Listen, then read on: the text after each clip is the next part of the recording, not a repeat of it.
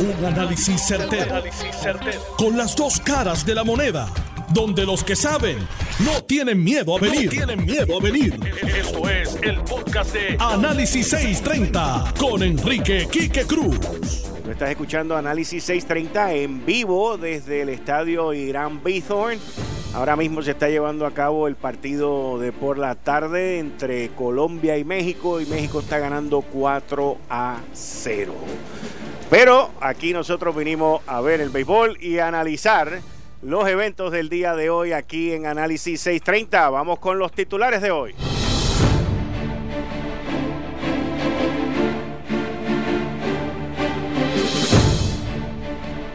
Renuncia el director del sesco de Carolina, Sergio Esteves, y a la vez Pedro Pierluisi vuelve y denuncia persecución política. Señores, esto sigue poniéndose color de hormiga brava. La Secretaría de Justicia hoy fue a la vista en la Cámara de Representantes y dijo que se podía tardar entre tres años o tres meses en la investigación de los almacenes, pero que, fue que entendieron. O sea, que eso no, eso no es así, chicos, algo con calma. Es que ustedes aquí yo, voy a hablar un poquito hoy de la Secretaría de Justicia porque es bien interesante lo que ella está tratando de hacer, aunque sea una labor titánica. Pero es bien interesante, es bien, bien, bien interesante.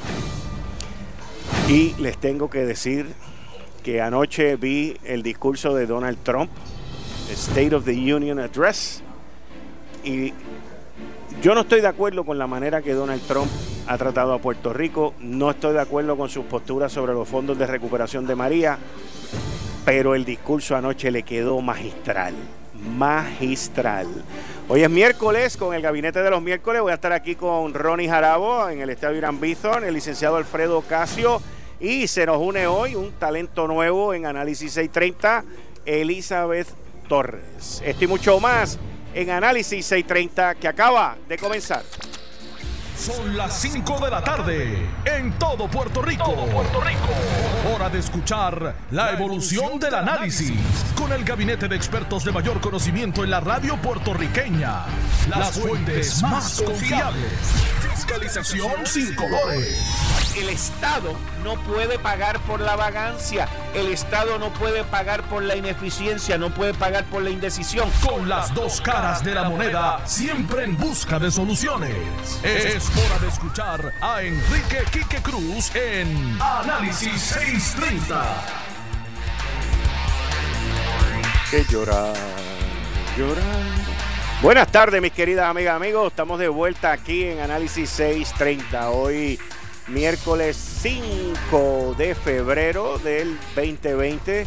Yo estoy aquí de lunes a viernes de 5 a 7. Hoy con una transmisión en vivo desde el estadio Irán Bison. Esta noche se va a celebrar el partido entre Puerto Rico y República Dominicana a las 8 de la noche. Un partido esperado por todos. El lanzamiento honorífico lo va a hacer David Ortiz y Osuna.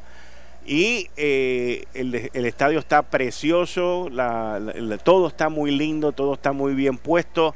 Esperando a que llegue la noche, una noche fresca que se ve también, mucho viento. No parece que van a haber muchos honrones aquí porque el viento está soplando para adentro.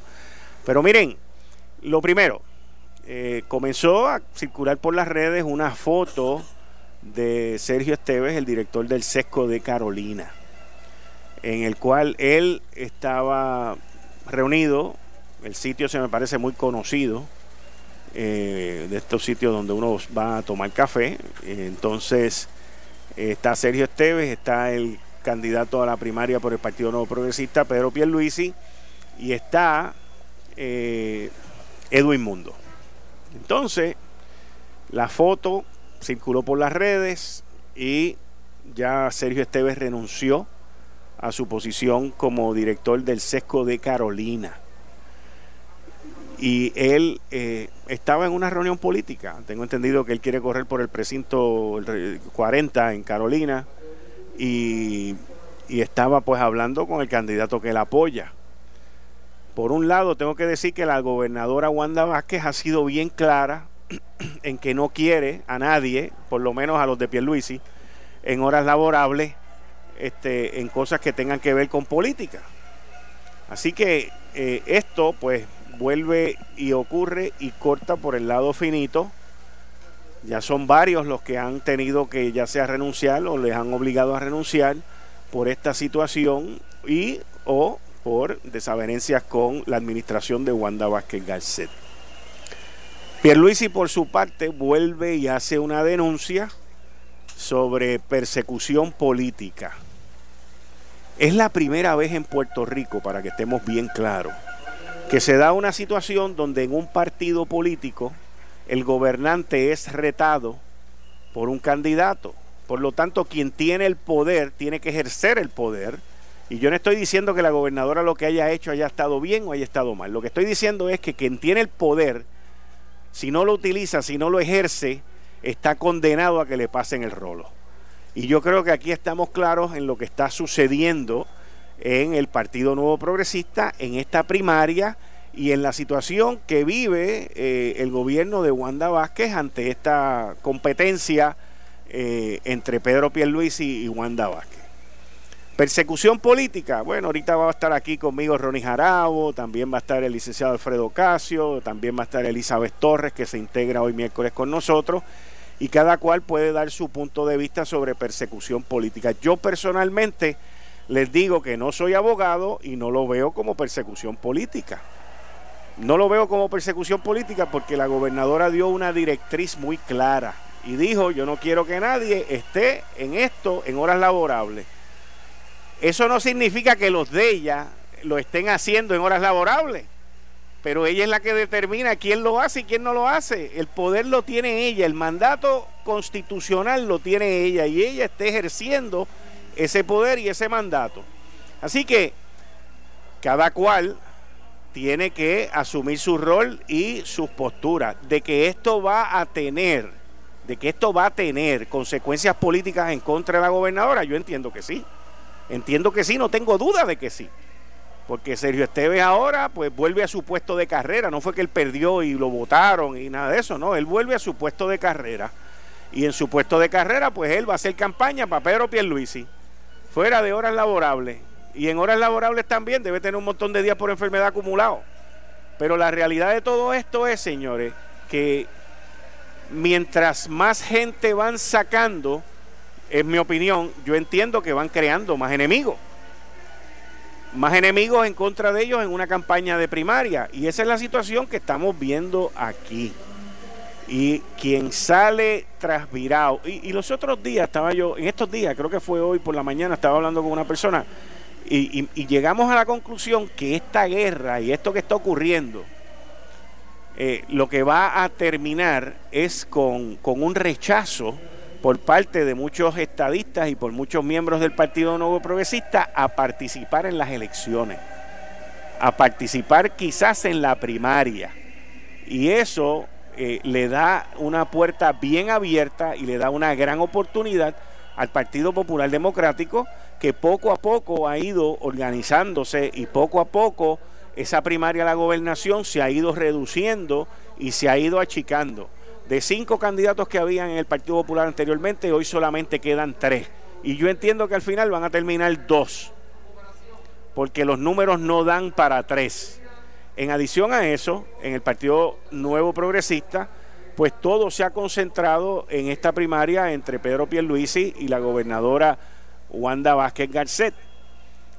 Definitivamente que esto, al irse desarrollando como va, pues ha, ido llevando a que el, equipo de la gobernadora de campaña, que antes, hasta ayer, vamos a decir hasta ayer, estaban trabajando tras bastidores, estaban trabajando oculto, y es mejor trabajar así, by the way, es mejor que no te vean, es mejor que no sepan quién tú eres, es mejor que, no te vean maniobrando, eso es divino. Pero ayer ya sacaron a, a Jorge Dávila para afuera, lo escuché esta mañana hablando con Carmen Jovet y ya Jorge no está detrás de las cortinas y está de frente. Y esta campaña entre ellos dos va a ir buscando el que las personas que están con cada bando vuelvan a salir y sean también, sean también mirados, observados, evaluados y fiscalizados por sus roles. Acuérdense que la campaña del renunciante Roselló estuvo plagada, estuvo llena de gente que luego cuando Roselló ganó, pues algunos de ellos se saltaron. Y algunos de ellos en el poquito tiempo que estuvieron, olvídate que se ganaron lo que nunca se habían ganado en toda su vida. En toda su vida. Eso no es nada nuevo. Lo que es nuevo es los escándalos que ocurrieron, cómo sacaron los nombres para afuera y la influencia que está teniendo las redes sociales. Fíjense, la foto de Sergio Esteve con Edwin Mundo y con Pedro Pierluisi en las redes sociales. O sea, las redes sociales continúan teniendo un factor, continúan siendo una herramienta bien, bien importante, bien dura en el despido, en el sacar gente y el deformar estos líos. Tenemos aquí que un gobierno está fuera por un chat volvemos a las redes sociales, por un chat. Estamos aquí, que hace poco se formó otro lío más por un individuo que con un teléfono este, transmitió sobre un almacén. O sea, todo esto se está desarrollando a través de las redes sociales en Puerto Rico y está teniendo unos impactos brutales, pero brutales. Entonces, ¿qué pasa? Y esta es la discusión que Ronnie Jarabo y yo estamos teniendo todo el tiempo, porque Ronnie dice, bueno, pues ahora se hace lo que dice la política 101. El problema es que se está haciendo la política 101, pero no da resultado, porque como quiera hay gente despedida, hay gente separada de sus posiciones, hay gente que está completamente desligada de lo que está pasando por lo que está ocurriendo en las redes sociales. Y una foto que se tomó el lunes, un cafecito allí, entre tres amigos, tres correligionarios, termina en este revolú. Pero eso no termina ahí. Miércoles 5 de febrero del 2020, tú estás escuchando Análisis 630. Es que la gente me escribe eh, sobre la denuncia de Pedro Pierluisi de persecución política y este amigo mío me dice, la denuncia de Pierluisi de persecución se cae al individuo renunciar. Y es verdad, y es verdad.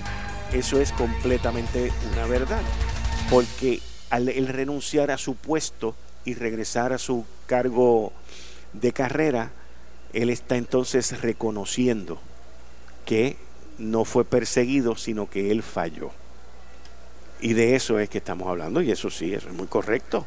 Así que eh, estas cosas, como ustedes pueden ver, ambas campañas están escuchando Análisis 630 y respondiendo a, la información que yo les estoy dando a ustedes aquí, lo cual es interesantísimo porque fíjense, eso tiene que ver también con las redes sociales, me escriben y me, dan las posiciones, ahorita me escriben los de Luis y me dicen, no, porque es que eso es un abuso, esto y lo otro, pero voy a esperar a que ellos lo digan, no yo. Bueno, continuando con el análisis. Esta situación de el sesco de Carolina, me dicen que vienen más, eh, más renuncias o en sí yo no les puedo llamar despidos porque hay gente que tienen unos cargos de confianza que entonces al volver a sus puestos de carrera, pues hay ese tipo de remoción, pero me dicen que van a haber más cambios. Eh, y yo entiendo, por la información que me llegó esta mañana, que es una situación que va a continuar esto va a crear también una parálisis en el gobierno, señores. O sea, eh, en mi opinión, cuando tú estás en una posición como lo que está la gobernadora Wanda Vázquez ahora, tú debes de que cuando vayas a hacer limpieza, hacerla de una vez y por todas, con todo lo que vayas a hacer. Porque esto de que ocurra todas las semanas, y estoy hablando ahora de gerencia, esto no es política, ¿ok? Vamos, estoy hablando de gerencia. Y lo digo porque he estado en posiciones anteriormente donde yo he tenido que despedir gente, mucha gente, y no necesariamente fue aquí en Puerto Rico, ha sido en otros lugares, y eso crea una inestabilidad en, dentro de la empleomanía y crea un, miedo y crea un rezago y crea depresión y crea un desgane en trabajar. Y la gente no se atreve a tomar decisiones, la gente se siente perseguida, inclusive los que no tienen nada que ver en esto, porque todo el mundo teme por su empleo todo el mundo teme por su sustento, las cosas están mal en Puerto Rico, yo no puedo perder mi trabajo, no, no, no, mira, a mí no me pidas eso, yo no puedo hacer eso, se forma un revolú. Y eso yo entiendo que es lo que debe estar ocurriendo en el gobierno. Por eso cuando tú vienes y si vas a sacar gente que no están contigo, agárralo, mira, hazlo como, mira, por ahí viene el día de San Valentín, by the way. El, viernes que viene, no este de ahora, sino el, el otro viernes, el día 14 de febrero, no solamente se celebra el día de San Valentín, el día de San Valentín en los años 30 hubo una masacre. La mafia, creo que fue en Chicago, creo que fue Al Capone, eh, mataron allí un chorro de gente y es la masacre del día de San Valentín. O sea que no solamente todo es love and peace, amor y paz y todo esto el día de San Valentín, cuchicuchi, besitos y todo ese tipo de cosas. Es también que en los 30, en la época de la prohibición, hubo una masacre. Así que mira, le estoy dando la idea. La semana que viene, el viernes, o lo pueden hacer también, que es lo que usualmente sucede. No estoy siendo cínico ni estoy siendo gracioso, estoy diciendo estos son eventos que ocurrieron. Les tengo que decir que está el fin de mes de febrero también. Y ahí usted puede venir y decir, ok, mira, todos ustedes fueron nombrados por Ricardo Rosselló, ustedes están con Luisi y todos ustedes vuelven a su puesto de carrera, chuculún, chuculún, y se acabó la cosa y continuar. No estoy dando ideas, lo que estoy diciendo es cómo yo lo hubiese hecho y no ahora en febrero. Febrero estamos tarde, señores. La primaria está ahí al lado y todo esto tiene unas consecuencias en pro y en contra de la gobernadora Wanda Vázquez. Por eso es, por eso es que uno de los legisladores, o perdón, la legisladora Tata Charboniel, le dijo a la gobernadora, sin ningún tipo de derecho, aparte de su expresión, que aquí todo estaba mejor cuando ella estaba corriendo, cuando ella estaba este, manejando el gobierno y no corriendo. Ese es el derecho de la gobernadora y ella lo ejerció, así de sencillo. O sea, y la gobernadora le pudo haber reportado a ella, pues tú dedícate a legislar y no me venga a mí a decir qué es lo que yo tengo que hacer. Yo estuve una vez en una reunión con Pedro Rosselló en 1993 que una persona le dijo, mire gobernador, esto está mal, esto está mal, esto está mal, esto está mal, y Pedro cogió y le contestó al individuo, tú dedícate a lo tuyo, que el que corre Puerto Rico soy yo. Y esa es la contestación que tú tienes que venirle a alguien cuando se te trata de pasar de graciosito, que es lo que estamos viendo aquí en Puerto Rico. No estoy diciendo que Tata fue graciosita, by the way. Lo que estoy diciendo son los hechos, como están ocurriendo las cosas en Puerto Rico. Y al final, ¿quién es que sale mal? la primera víctima en todo esto es el Partido Nuevo Progresista. Es la primera víctima. Va a ser el primero que va a salir magullado de, ya está todo magullado de todo esto. Y esto es algo que yo lo repetí ayer, lo repito hoy y lo dije la semana pasada, y es que el presidente del Senado, que es el presidente del Partido Nuevo Progresista, Tomás Rivera Chats, va a tener que sacar los colmillos y entrar en esto. El Senado Federal el Senado Federal acaba de votar 52 a 48 no culpable, 52 a 48 no culpable al artículo 1, ya se acabó el proceso de residenciamiento. Adiós, falta un artículo más. Ok, falta un artículo más. A la primera acusación, 52 a 48 no culpable. Ahora viene una segunda votación, pero es importante que veamos que hubo alguien que se volteó. Romney. Romney votó entonces not guilty. No, porque la otra vez fue 51 a 49 y ahora es 52 a 48. Así que hubo alguien que brincó de un lado a otro.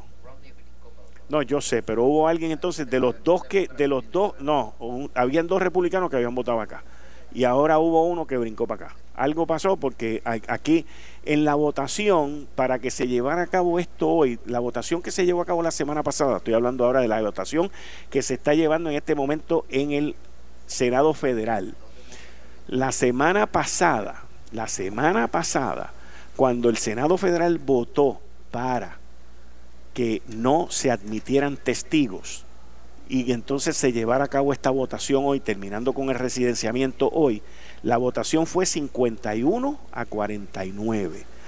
Hay dos artículos de acusación. En el primero, en el artículo 1, el primero que de acusación, acaban de votar 52 a 48 no culpable. O sea que hubo alguien que de los 49 se brincó para el, para el lado de los republicanos. No sé si es un republicano, lo estamos averiguando, no sé si es un demócrata, pero parece que se inspiró con el discurso de, de ayer de, Donald Trump. Parece que se inspiraron ayer con lo que estaba. Bueno, miren, terminando con esto, febrero apenas comienza y ya hubo otra víctima más de esta primaria. ¿Cuántos faltan? Entiendo que más, por lo que he escuchado. Así que vuelvo y digo, en algún momento el presidente del partido, Tomás Rivera Chats, va a tener que intervenir por el bien de la colectividad, porque de lo contrario van camino a perder las elecciones. Mientras tanto, Eduardo Batia sigue por allá, apareció ahí que estaba recaudando dinerito. Mientras tanto, ah, mira, aquí me dijeron, Mitt Romney votó not guilty. Muchas gracias, muchas gracias. Mitt Romney fue el que brincó la bandera. Que había sido el que había llevado la voz cantante en contra de Trump. Algo le pasó a Mitt Romney que de momento fue abuso de poder. Ok, ese fue que salió no culpable. Ahora es que van a votar sobre la interferencia, obstrucción a la justicia y todo eso. Así que muchas gracias, Arnaldo, muchas gracias. Entonces, eh, continuando aquí con ustedes, con nosotros hoy va a estar el licenciado Alfredo Casio, va a estar Ronnie Jarabo y también va a estar la estudiante de Derecho, que es maestra ya y tiene una maestría en historiografía, Elizabeth Torres, que se está integrando a Análisis 630 los miércoles aquí conmigo y ustedes en Análisis 630. Miren, en el otro tema que voy a discutir con ustedes y luego más adelante también vamos a hablar sobre el discurso de Donald Trump. Yo hoy escribí en el periódico El Nuevo Día una columna que se titula eh, Trump estuvo magistral, eh, porque sí, en mi opinión, estuvo magistral. Y, ese discurso lo vamos a discutir bien y lo vamos a analizar bien. Trump entró eh, y, agarró a, a Nancy Pelosi y la liquidó. Simple y sencillamente por no haberle dado la mano. Simple y sencillamente por no haberle dado la mano. Es impresionante de la manera como la sacó del juego a ella, no le dio oportunidad de nada y la señora quedó tan y tan y tan frustrada que la señora quedó tan y tan frustrada que lo único que le quedó fue romper los papeles al final. Más nada. Más nada. Romper los papeles al final. En breve estaré con Elizabeth Torres, Alfredo Casio, yo soy Enrique Quique Cruz y estoy aquí de lunes a viernes de 5 a 7. Regreso en breve. Eh, estás escuchando el podcast de Noti1. Análisis 630 con Enrique Quique Cruz. Buenas tardes, mis queridas amigas, amigos. Estamos, está aquí, estamos aquí desde el estadio Irán Bithorn. Yo soy Enrique Quique Cruz. Yo estoy de lunes a viernes de 5 a 7. Miren, yo, yo iba hoy en el carro guiándose a la isla y de momento puse el 94.3 FM para escuchar la Noti 1. Se oye espectacular en el FM. 94.3 FM si estás en el área metro. Ya esta votación es final. ¿ok? Se acaba de llevar a cabo la votación final de la segunda acusación contra Donald Trump. Y ahora hubo dos que brincaron más de nuevo todavía. 53 a 47, señores. 53 a 47. Aquí no estamos hablando de 50 a 49, aquí no estamos hablando de 51 a 49, ahora estamos hablando de 53 a 47 y de 51 a 49 ya termina el proceso de residenciamiento de Donald Trump. El discurso de ayer le quedó espectacular y con eso quiero darle la bienvenida a Elizabeth Torres que se une a nosotros aquí los miércoles. Elizabeth, bienvenida. Muchas gracias por estar con nosotros aquí. Gracias a ti también por la invitación y saludos a todos los que están escuchando. Y también con nosotros, como todos los miércoles, el licenciado Alfredo Ocasio. Buenas tardes, Quique. Buenas tardes, Elizabeth. Bienvenida al grupo, de, al gabinete de los miércoles. Gracias. Y obviamente un saludo a toda la gran audiencia de tu programa, que lo hace el número uno en las tardes, a todo el personal de la emisora, el que está aquí presente en el estadio, el que está allá en los estudios de Noti1. Un saludo a todos de la redacción, como siempre, haciendo el trabajo para que Noti1 siga siendo la primera emisora de noticias en Puerto Rico. Muchas gracias, Alfredo. Eh, Elizabeth eh, Torres, eh, una puertorriqueña maestra, estudiante de Derecho con una maestría en historiografía, que esa es la ciencia, el arte de estudiar la historia, y se une con nosotros. La conocí la semana pasada, estuvimos, nos tomamos un café, estuvimos hablando un rato y le va le trae a Análisis 630 otro punto de vista eh, distinto y, diferente a lo que hablamos. Así que ella va a estar con nosotros los miércoles aquí en Análisis 630. Elizabeth, ¿cómo vistes el discurso anoche de Donald Trump? ¿Cómo, y, y lo que pasó con Nancy Pelosi? Empieza por donde tú quieras. Bueno, voy a empezar por el principio, ¿verdad? Me parece lo más lógico. Bueno, lo que yo vi este, del saludo de Nancy Pelosi fue como el inicio de, de, de, una guerrilla entre dos personas pues que a todas luces no se soportan. Y bueno, ella me parece a mí que su acto final, voy por el principio y por el final para dar muerte a eso y pasar al, discurso.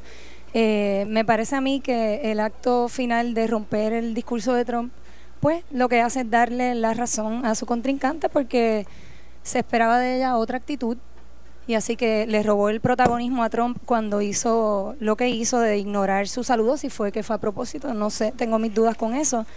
Eh, quedó, quedó muy mal parada. Eso es una realidad. Yo estaba viendo en Twitter que el trend, el, el hashtag trend de hoy fue Pelosi Tantrum, así que yo creo que eso explica mucho este, lo que pasó allí. Yo escribí una columna esta mañana que debe estar ya en la parte digital del periódico El Nuevo Día, eh, titulada Trump estuvo magistral.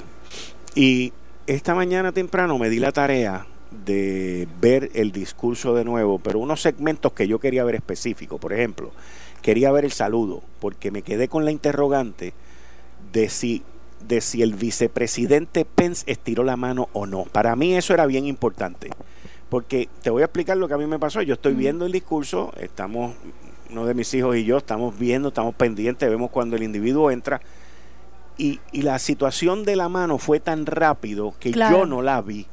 Pero entonces yo veo que Trump pues viene y empieza a hablar y yo noto a Nancy Pelosi completamente desencajada. Parecía que tenía hormigas en los pies y moviéndose y mirando esto y lo otro y se veía bien incómoda y se veía mal. Y yo decía, pero ¿qué le pasa a esta señora? Aquí no ha pasado nada. De momento veo en las redes sociales la mano de ella, el otro que le vira la cara. Y entonces me quedé con la duda si Pence le había estrechado la mano, porque cuando tú estás en una situación así, donde hay dos personas, lo normal es que los dos saquen la mano. ¿Ok? Entonces, si Nancy Pelosi saca la mano, yo tenía la impresión de que Pence iba a sacar la mano, pero yo llego a la conclusión de que Pence sabía lo que iba a pasar, porque Pence nunca mueve la mano. Él no movió la mano. Y lo normal es, mira, si estamos aquí nosotros tres, ahora mismo estamos aquí nosotros tres, lo normal es que si yo llego y le voy a dar la mano a ustedes, yo hago así y mientras yo lo estoy saludando a él, ya tú te estás preparando para saludarme a mí. Correcto. Porque sabes que you're next, tú eres la próxima. Pero mira, Pence quedó allí tranquilito, no se movió, no sacó la mano, se tiró el show y Trump lo practicó como mil veces porque lo hizo tan y tan natural y se viró y la doña se ha dado un pasme tan y tan brutal y entonces al final no podía aguantar más y ahí fue como tú dices que vino el tantrum que rompió los papeles y lo hizo a propósito también hacia las cámaras. El primero lo rompió de lado, pero después hizo así frente a las cámaras para que la vieran bien. Bueno, para empezar la ubicación donde ella estaba, imagínese, el presidente está dando el discurso y ella está a nuestra vista ese posicionamiento ya está diciendo que ella venía con algún tipo tal vez de plan eh, eh, tal vez de gesticular en desacuerdo cuando él hablaba, que lo hizo muchas veces, ¿verdad? Este, yo comparo eso con una visita a un tribunal, pues a ti las instrucciones que te dan es que tú no gesticules porque es que eso no se ve bien. Y me pareció que desde un principio, con el coraje, la incomodidad que ella mostró, pues ya se veía venir que algo iba a pasar. Eh, finalmente pues romper, como decía en, los medios que yo lo estaba leyendo, que ella lo hizo de una manera como neatly, ¿verdad? Lo hizo tan bien como ella rompió los papeles y un poco como que se, se, nota... Eh, esta lucha de ellos dos allá arriba es el reflejo de las luchas que se dan, ¿verdad?, en, la, en, en los grupos entre demócratas y republicanos en Estados Unidos. Así que este ayer fue como un show Así lo vi yo, ¿verdad? Fue como un show. Yo lo vi, yo, yo vi el discurso completo, lo vi como el acto, el comienzo, no el acto, el comienzo de la venganza de Donald Trump. Eso fue como yo lo vi. Y te, y te puedo enumerar. O sea, no hay castigo más grande que tú le puedas dar a los demócratas que estaban allí que tú ponerle la medalla presidencial a Rush Limbaugh.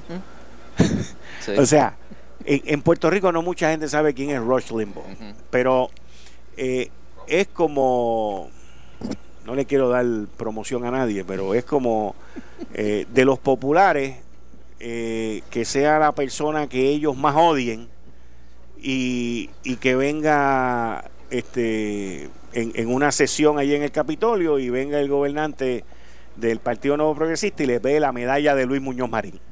A la persona que más habla mal, que más esto, que más lo otro, o el que más se burla. O sea, es, interesante de la manera como eh, Trump hizo eso. También se ve claramente que Trump está agresivamente, agresivamente detrás del voto afroamericano. O sea, el reconocimiento a, los, a, los, Entonces, también cogió y le dio en, la cabezota con los de ICE, con los que velan la frontera. Y allí tenía uno de la frontera. Y, y él fue parte por parte dándole y humillando a los demócratas con los reconocimientos y las acciones que él estuvo haciendo allí. Y yo te voy a decir algo, cuando trajo al sargento Master Sergeant Tyrone Williams. Yo lloré. O sea, a mí se me salieron las lágrimas. Bueno, pues logró su propósito, apelar a los sentimientos de la gente. Mira qué buen presidente soy. Y yo vi en, en, en el, allí en, en, el Congreso, yo vi mucho, específicamente varones secándose los ojos. O sea, fue una cosa tan y tan emotiva, porque la esposa de él, Amy Williams, se veía tan triste, se veía tan, tan, tan mal eh, y los dos nenes allí, el nene y la nena, y de momento le dice, no, pero te tengo una sorpresa, mira quién está ahí, el tipo va allí, o sea. Trump el héroe. Es que él quedó como un héroe y es que ese hombre, aparte de ser un empresario y tiene una mentalidad de empresario y se comporta como un empresario y habla como un empresario, también es un eh, hay cierto cinismo en, su, en sus acciones, ¿verdad? Él todo lo planifica muy bien y él sabe lo que le gusta a la gente, al pueblo, ¿verdad? La mayoría de la gente. Eh, partiendo, bueno, un poco, ¿verdad? Hablando de, sacar las figuras de poder y las figuras que dominan lo que es la, política estadounidense, él, él se dirige a las masas y todas esas cosas que él hace las hace para ganar este proselitistas en su favor, gente que a lo mejor está indecisa, un poco para bofetear a los demócratas, humillarlos, esa standing ovation de, de Guaidó que duró un montón de tiempo y pues claro, está haciendo un ataque pero directo a lo que es el socialismo. Y bueno, es que este hombre, este, lo cierto es que podamos estar de acuerdo con él o no, qué bien se mueve en la política. Mira, él, él, lo que yo venía pensando de él y de Wanda Vázquez es que ellos tienen una ventaja. Y es que aparte de que son eh, candidatos, están en la posición, en la, en la posición a la que aspiran, ¿verdad? A revalidar. Así que, ¿qué significa eso para los opositores o para los contrincantes? Bueno, que tienen una ventaja porque tienen la atención de la gente. Eh, no tienen que invertir dinero en eso porque eso es parte de sus labores. Así que ven como, como en ese sentido Wanda Vázquez igual pues saca ventaja política de su, de su, bueno, de, su posición, de su liderazgo. Alfredo. Bueno, no hay duda de que estamos ante un fenómeno político llamado Donald Trump. Punto. No, no hay otra forma de, de, expresar esto ante una persona que, como muy bien dicho Elizabeth, es un empresario, es una persona que está acostumbrada a negociar y a negociar duro eso es lo que la gente no acaba de entender, muchos los demócratas.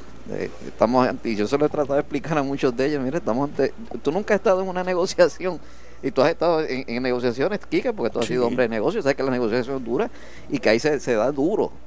Y así que Trump está acostumbrado a esto. El, hecho de que los demócratas traten de residenciarlo, de, las cosas que le dicen, de eso es, para él eso es peanuts. Eh, cuando él sabe lo que quiere él sabe lo que tiene que hacer para lograrlo y así lo ha hecho. El discurso del ayer fue eh, es uno de los mejores discursos y se ha catalogado ya como el mejor discurso del Estado de la Unión que se ha dado en la historia de los Estados Unidos. ¿Por qué? porque él tiene una lista de logros que mostrarle a toda la nación. Correcto. 7 millones de nuevos puestos de trabajo. Dos tra- un tratado con China nuevo de comercio. Un tratado nuevo de libre comercio entre México, Canadá y los Estados Unidos que va a producirle a los Estados Unidos 600 mil empleos este año. Una economía creciendo como nunca antes se había visto. La gente que ya no tiene que tener dos y tres empleos para poder cubrir sus gastos, con un solo empleo están ganando lo suficiente para poder cubrir sus gastos. En estos momentos es el mejor momento de los Estados Unidos en su historia, el desempleo más bajo en su historia.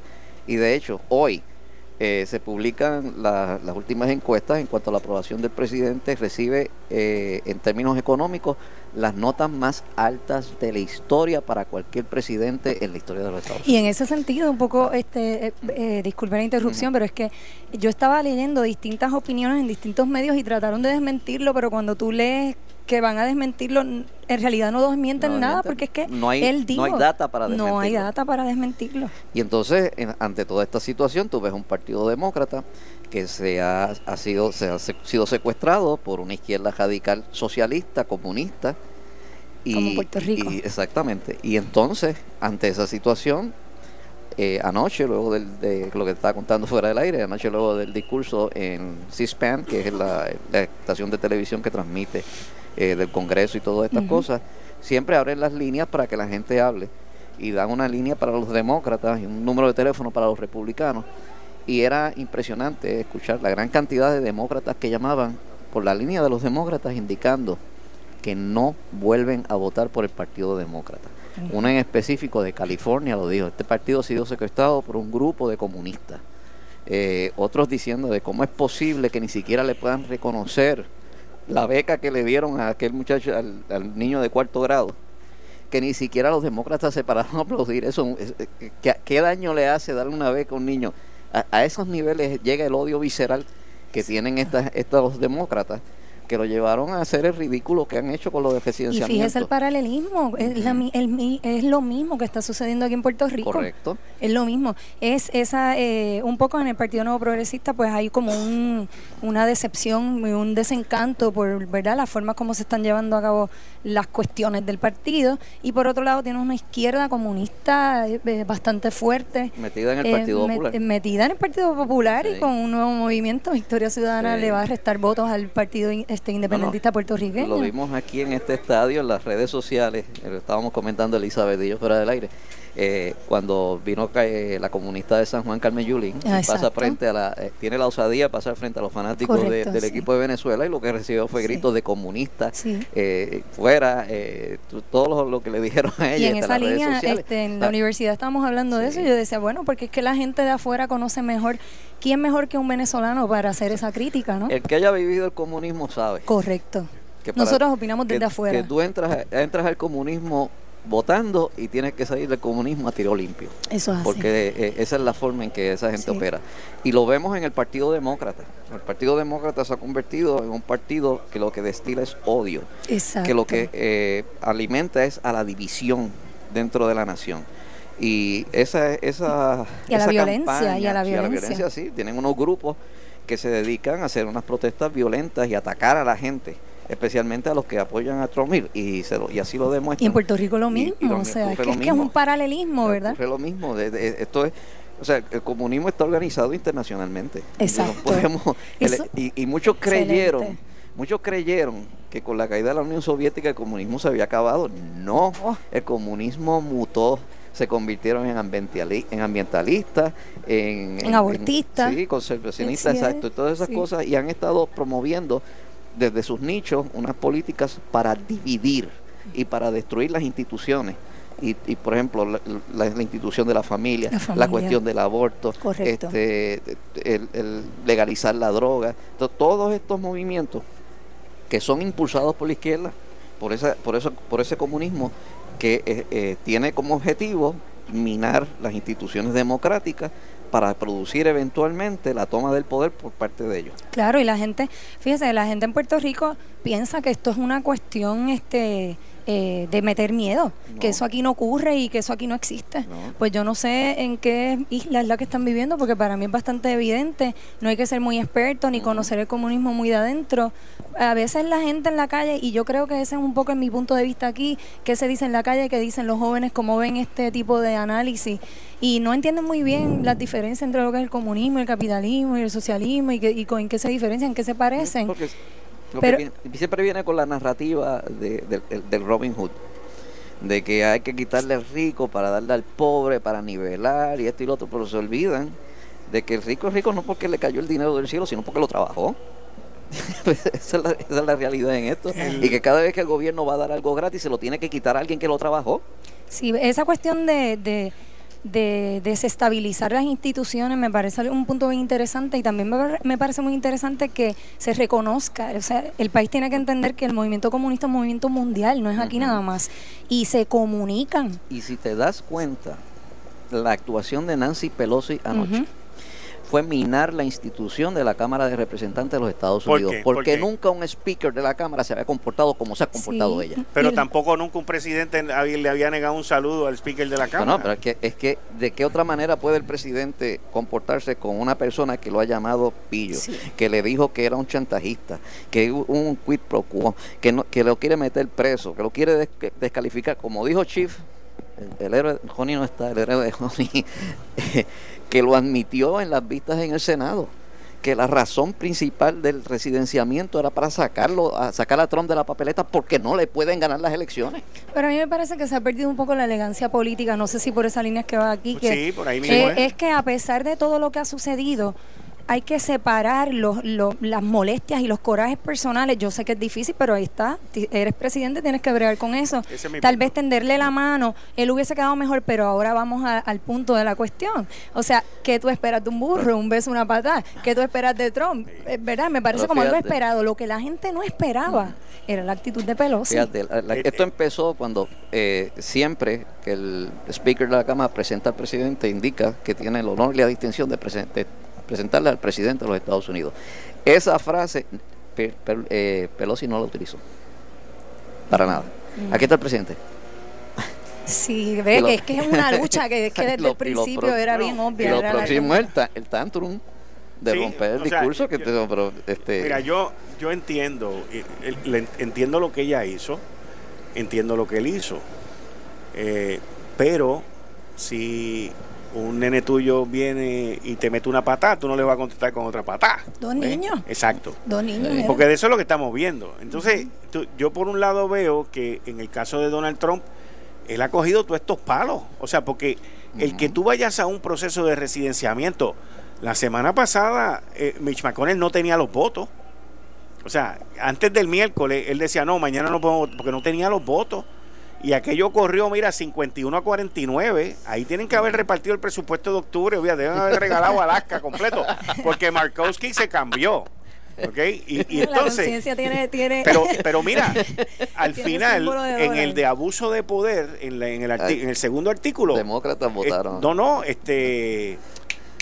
Mitch Romney, eh, Mitch Romney se, se cambió, votó, él, fue el voto número 53 que, que se cambió a not guilty en el, en, el segundo, en ese cargo. Entonces, eh, cuando, cuando tú ves, o sea, como dijo Nancy Pelosi también, porque dijo, a mí no me importa si él sale culpable o inocente he will always be impeached. O sea, él siempre va a ser un presidente que ha sido residenciado. Qué fuerte. Entonces, cuando venga la historia, te van a decir, fueron tres, este, este y este. Y ella será, la, y ella será la primera speaker. Es más, yo me atrevo, bueno, no... no ella será la primera speaker que ganó una mayoría y en cuatro años la perdió y ganó ahora una mayoría y en dos años la perdió otra vez. Regreso en breve. Eh, estás escuchando el podcast de Noti1.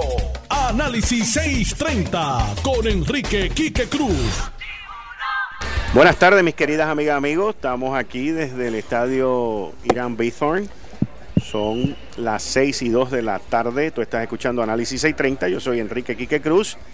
Hoy con el gabinete de los miércoles se nos une Elizabeth Torres con el licenciado Alfredo Casio. Por ahí también viene Ronnie Jarabo. Y en breve vamos a estar conversando, aproximadamente como en 10 o en 15 minutos, vamos a estar conversando, conversando con el secretario de Desarrollo Económico Manuel Lavoy. que está por aquí eh, con nosotros y otras personalidades que van a venir por acá. Alfredo y Elizabeth, ¿cómo, eh, cómo vieron ustedes eh, lo que sucedió hoy con Sergio Esteve, el director del SESCO de Carolina? Otra otro casualty, otro más que, que cae en, en esta primaria. Por un lado, eh, la gobernadora había dicho no en horas laborables a todo el mundo. Por otro lado, él renunció voluntariamente al puesto y regresó a su puesto de carrera, lo cual estábamos hablando ahorita, que yo les mencioné. Pues eso es admisión de culpa, como dicen ustedes los, los abogados, los estudiantes de derecho también. Relevo de prueba. Eso mismo. pues mira, aquí que eh, básicamente eh, la otra vez este, yo hice más o menos un análisis sobre eso y él sería el mismo. Los puestos de confianza eh, son de fácil remoción. Y en una ocasión en mi vida yo ocupé un puesto de confianza eh, en la administración del doctor Rosselló. Y yo sabía todos los días que me levantaba e iba a la oficina que puede, podía ocurrir que antes de las 5 de la tarde yo hubiera recogido mis bártulos y me iba. me fueron, me fueron. Porque eh, tú vives así. Sí. Pero, pero eh, eh, cuando aceptas la posición, lo aceptas a conciencia de que eso es así. Que si la autoridad nominadora esa noche tuvo una pesadilla contigo y al otro día te quiere votar, pues te va, te, te tiene que ir, se acabó no hay más nada que, no hay nada que hablar. No hay discrimen político, no hay este discrimen ni de sexo, ni de orientación de yo no sé qué, de, cosas, ni de color, ni de religión, ni nada de eso.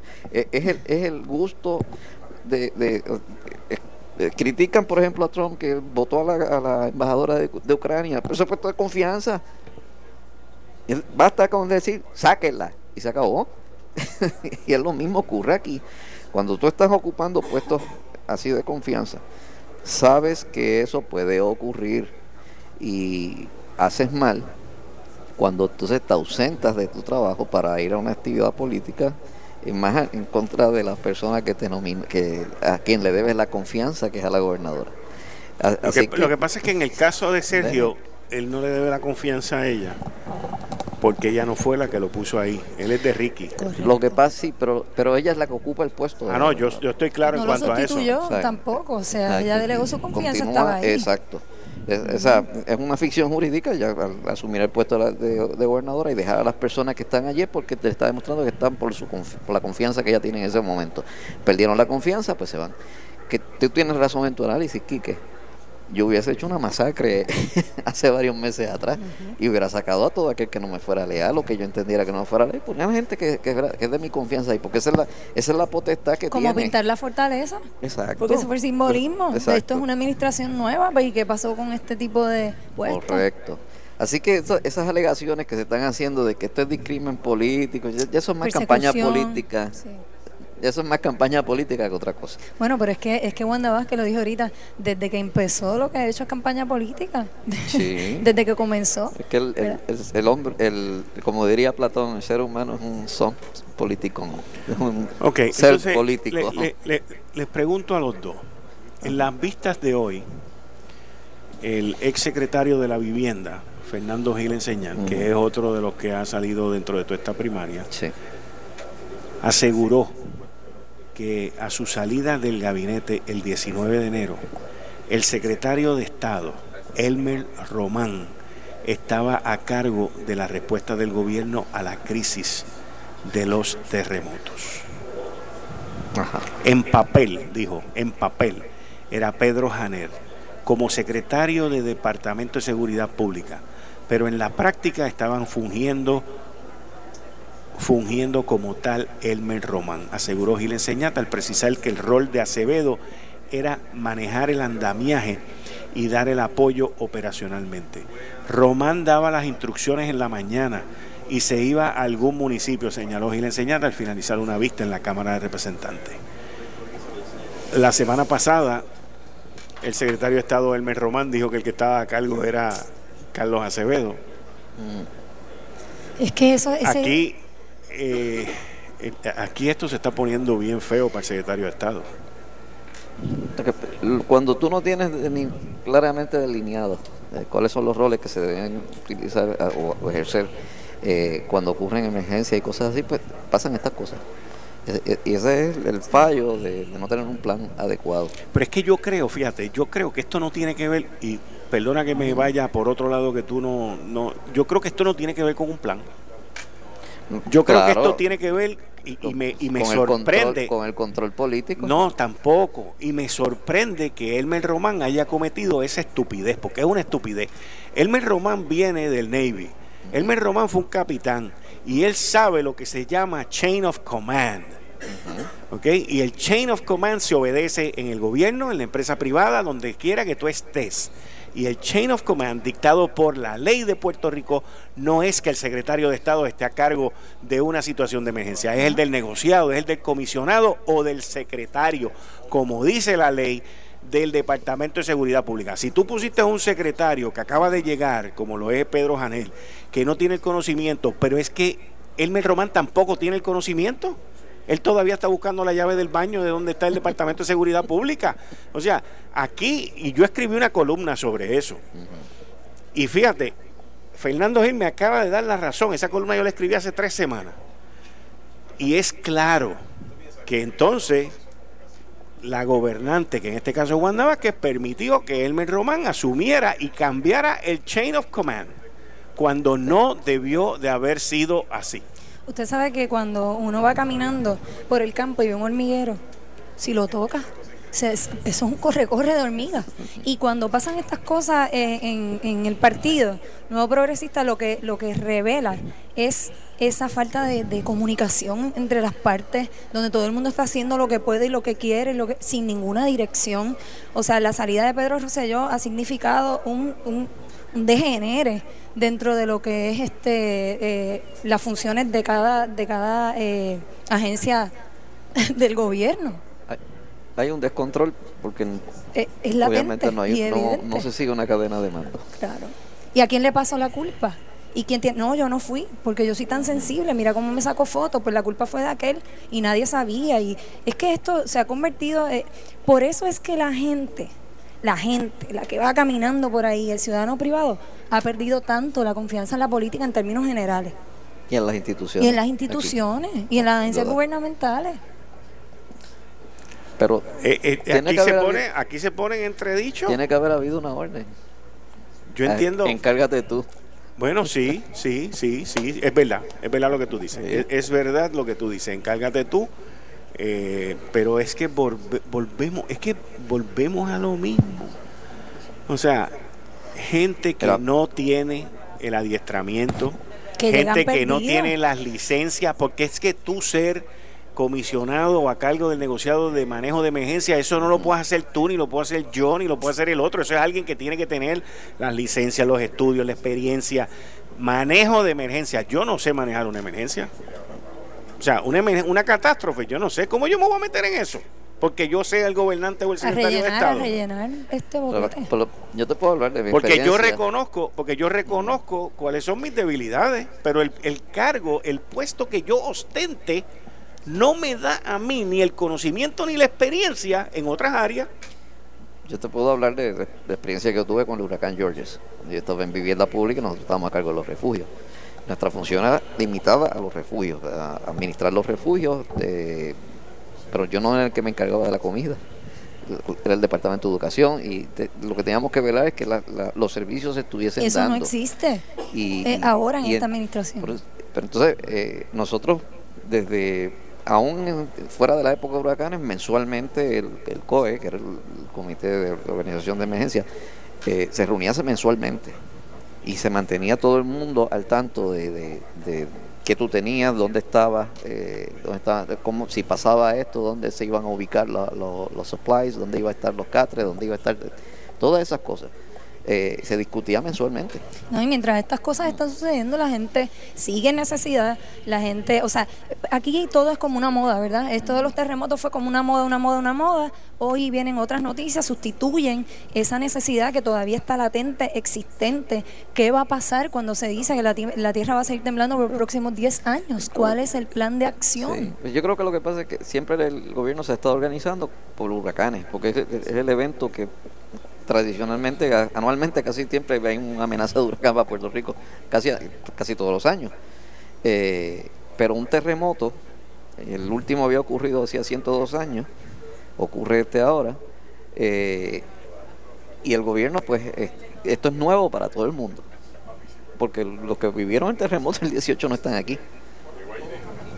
nos tocó a nosotros y, hay que, pues, entonces trabajar con eso, pero para eso que esa tragedia reveló o sacó a la luz estos entuertos y estos degeneres de los que estoy hablando. Yo lo que hubiera hecho si yo hubiera estado allí es traer precisamente, llamar a Cali, al estado de California y le decía, mira, mándame la gente que te brega con los terremotos allí para acá. Sí, pero no sean un arrodillado, van a decir, ay Dios mío, siempre recurren a los americanos. No, lo que pasa es que ellos tienen la experiencia. Claro, estoy de acuerdo. Yo tengo que traer a la gente que tenga la experiencia, a lo mejor ellos en el, estado de, de, Luisiana nos requieren que nosotros vayamos para allá, bregarle con un huracán que le ven encima. pero como todo se politiza.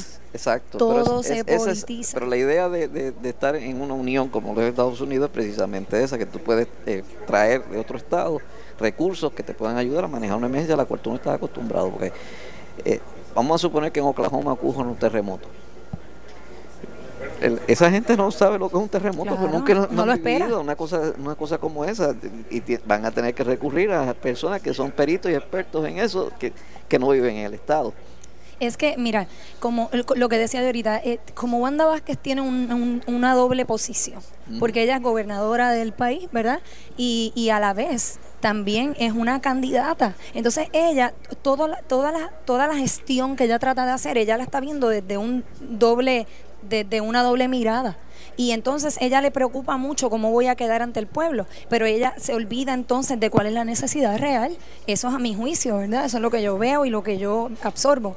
Y entonces en ese juego de ser candidata y a la vez ser gobernadora, pues entonces se, se pierde el norte. Se pierde el norte porque tú estás más pendiente a unas cosas que a otras.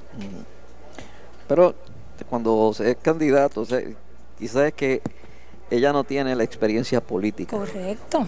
Porque no ha sido política. Ni administrativa. Y, en este momento está entrando al mundo de la política y, y administrativo que es tan esencial en un momento tan crítico. A, pesar de que fue procuradora de, la mujer y, secretaria de justicia, pero ya de administración manejar, de dinero. manejar el gobierno de Puerto Rico es algo mucho más complejo.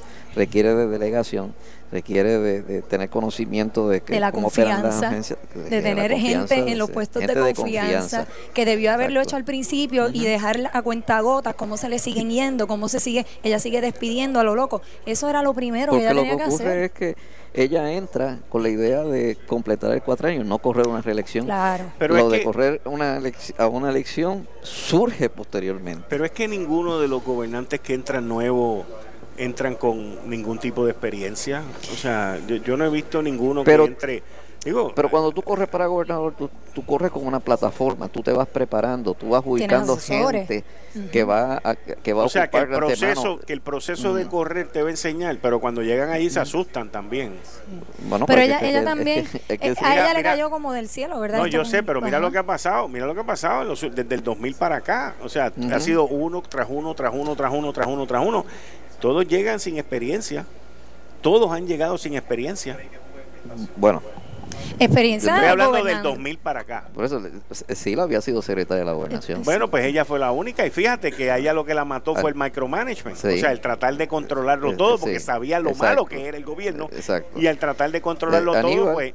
Aníbal había sido, eh, había estado en Fortaleza como ayudante de gobernador, había sido este representante y luego comisionado residente o han tenido algún puesto administrativo en términos de, lidiar con presupuestos y todo este tipo de Luis cosas. Fue secretario, Luis Fortuño fue secretario de Turismo, de, desarrollo, económico.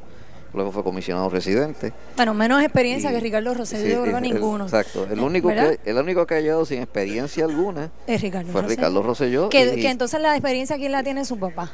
Como si fuera parte de su verdad de su personalidad ¿verdad? ah yo no tengo experiencia pero mi papá sí viene en el DNA. Este, y aunque Wanda Vázquez ha tenido alguna experiencia este con lo de eh, eh, de su puesto, los puestos que ha tenido, pero lo cierto es que ella pues fue fiscal 20 años.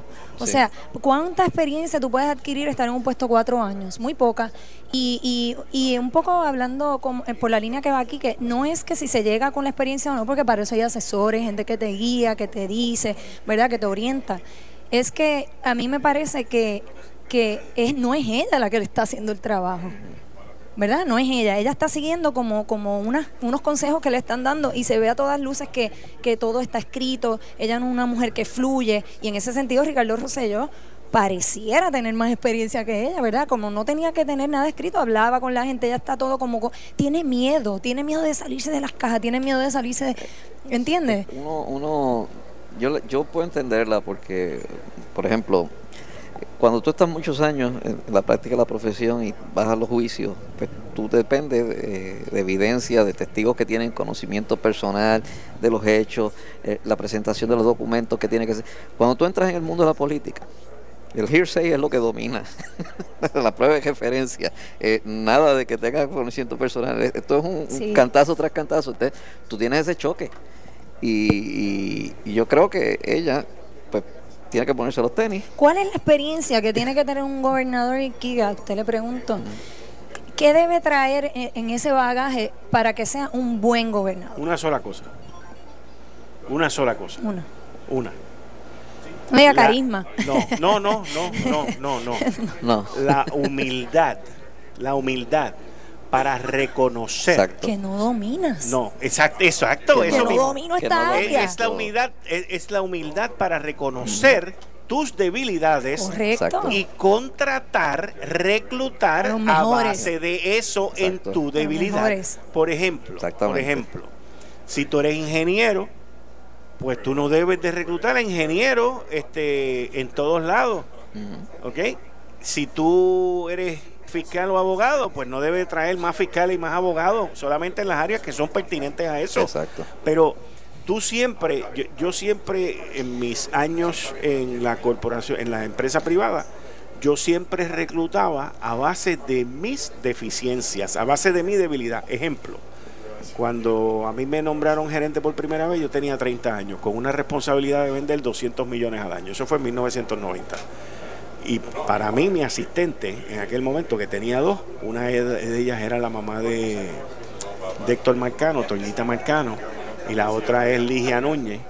Esas dos personas eran extremadamente organizadas y me llevaban al palo porque yo no soy la persona más organizada del mundo. Yo soy bueno en otras áreas. Es bueno saberlo. Pero, pero, sí, no, pero yo no, o sea, en ese, en, en, ese momento no, pues entonces tú te buscas gente que te te organice a ti, que te complemente. Exactamente, y es la palabra. Y con eso ya tú resuelves. Para hacer el 100% necesitas un 25 aquí, un 25 allá, un 10 aquí. Y, y, el otro, y el otro secreto es no tan solo contratar a la gente que, que tiene ese conocimiento, delegar y confiar en que van a hacer su trabajo y dejarlos hacer su trabajo. Y que haya buena comunicación, que tenga buenas relaciones con esas personas, comunicación constante. Ronald Reagan era un actor Exacto.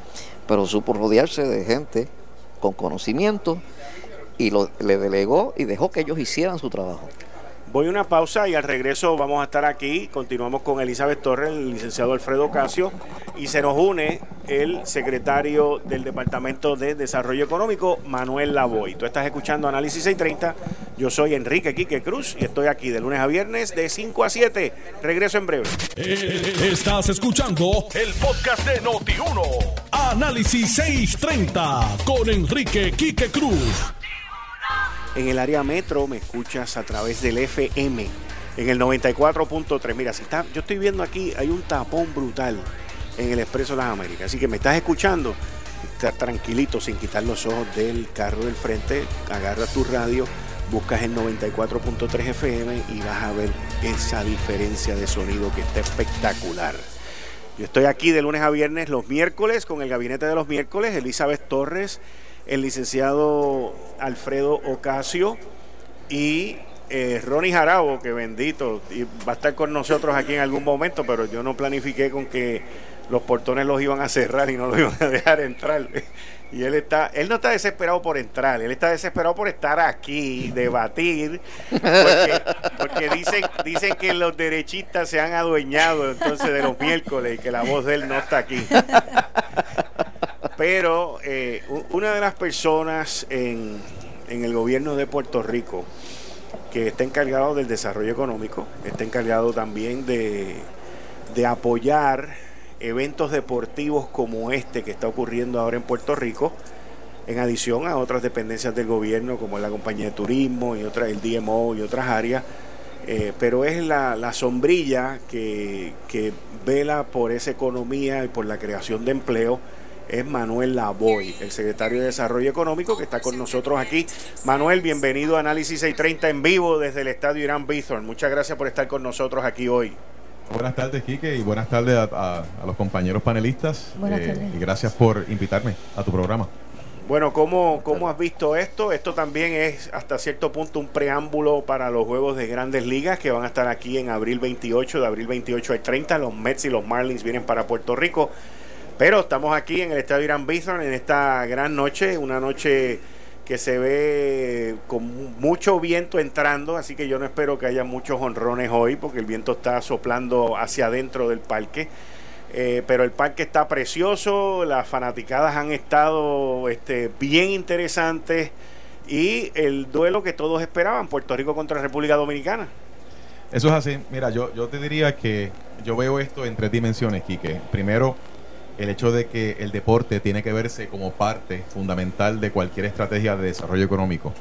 Eh, Maxime, ¿verdad? Un lugar como Puerto Rico, donde hay una buena tradición deportiva, donde tenemos el talento, donde tenemos a, los, a las personas que han podido poner a Puerto Rico en alto en, un sinnúmero ¿verdad? de distintos deportes y modalidades. Así que eh, esa combinación del deporte, en este caso el béisbol, eh, combinarla con, lo que sería una proyección de desarrollo económico, me parece que es importantísimo. Primero. Segundo, el hecho de que eso tiene un impacto económico directo a la economía de la isla, cuando lo combinas con los visitantes, con los turistas que vienen a la isla, las personas que vienen a participar de este evento, eh, y obviamente eso tiene también una inyección económica directa eh, a Puerto Rico, eh, lo que son los pequeños negocios, los proveedores y todo ese ecosistema y todas las personas que, que participan de una manera u otra en este evento, pues contribuyen a la economía de Puerto Rico de manera directa, o sea que esto tiene un retorno de inversión. Y número tres, y posiblemente hasta cierto punto, hasta más importante en los tiempos que estamos viviendo, es la proyección de Puerto Rico en el exterior. O sea, la imagen, lo que proyectamos. Esto es un evento que se ve en muchísimos lugares, no solamente en los países latinoamericanos que están representados aquí en este evento, pero también en una comunidad hispana y beisbolera en los Estados Unidos y fuera de los Estados Unidos. Así que el hecho de que nos podamos proyectar y que a través de este evento y a través de la plataforma digital y, de lo que sería eh, la transmisión en vivo, tú puedes ver, ¿verdad?, que tenemos distintas eh, plataformas desde la compañía de turismo hasta Discover Puerto Rico, el Departamento de Desarrollo Económico y Comercio, RONE de Puerto Rico, y nosotros estamos proyectando al mundo esa plataforma y estamos proyectando al mundo una imagen de que Puerto Rico puede organizar estos eventos y como mencionaste, esto es el principio de muchas otras cosas, como por ejemplo los Juegos de Grandes Ligas y inclusive eventos de, de la música y del entretenimiento que demuestran que aquí eh, está el talento, está la capacidad para hacer esto de, ¿verdad? En, el mayor estándar y de calidad. Así que yo creo que si tú combinas todos esos factores en el momento histórico que estamos viviendo, porque no podemos olvidar que estamos atravesando por una situación complicada, difícil, eh, que requiere la más alta prioridad y la atención en los municipios que están afectados por los terremotos. El hecho de que podamos también lograr hacer esto, me parece que nos pone a nosotros en una posición eh, muy positiva para Puerto Rico. Pero fíjate, eh, vi comentarios por parte de los cientos de venezolanos que vinieron a Puerto Rico y de los cientos de mexicanos que vinieron a Puerto Rico que todos dijeron, mira, nosotros no tenemos ningún problema con que tiemble, inclusive ellos vienen de países que tiemblan mucho más duro que, que lo de aquí. Así que es algo que eh, es interesante ver y escuchar esos comentarios de visitantes. Eh, porque los temblores y los terremotos le han pegado duro a la industria del turismo. Eso es así. De hecho, la realidad es que, especialmente al principio, eh, sí sufrimos de muchas cancelaciones. Eh, de cuartos noches. Eh, yo creo que también en un momento dado... La cancelación esa del, lo del, evento mundial, de, turismo. El, WTTC Summit, que, pues, que es muy lamentable la situación que ocurrió ahí. Eh, aparte de eso, el hecho de que todavía hayan personas fuera de la isla que tal vez piensan o interpretan que la situación de la crisis que estamos experimentando los terremotos pone a Puerto Rico en una situación donde no se puede hacer nada, ¿verdad? De que Puerto Rico está cerrado para los negocios, para el turismo, la cual no es cierto. Yo creo que nosotros tenemos que de una manera simultánea podemos atender la crisis, la emergencia, con sensibilidad, con la más alta prioridad para atender a las personas que están siendo afectadas, los municipios, pero simultáneamente tenemos que seguir impulsando la economía de Puerto Rico. Yo creo que se pueden hacer ambas cosas y creo que hay que proyectar los datos correctos, los hechos, pero también tenemos que proyectar una imagen de que Puerto Rico eh, se está recuperando, está atendiendo esa situación y que también podemos seguir promoviendo actividades de alto calibre como lo es este evento aquí en la isla. Así que coincido contigo, ¿verdad?, en que tenemos que saber manejar estas cosas. En términos de, los otros temas que están ocurriendo en Puerto Rico, la ley 154, el Tesoro de los Estados Unidos, eh, Puerto Rico como paraíso fiscal, el guilty, eh, todas esas cosas que están ocurriendo a la misma vez eh, y que impactan el presupuesto y nuestra economía. ¿Dónde estamos? Mira, pudiésemos decir en términos en inglés como que the perfect storm. La tormenta perfecta. La tormenta perfecta, o sea Estamos hablando con los hechos. Los hechos son los siguientes. Hay un requisito de información de parte del Congreso de los Estados Unidos para atender el tema de lo que es la ley 20 y la ley 22. Eh, también hay un requisito de información eh, donde quieren saber el impacto de las eh, corporaciones que están en Puerto Rico, americanas, bajo lo que es la CFC, la Control for Corporations.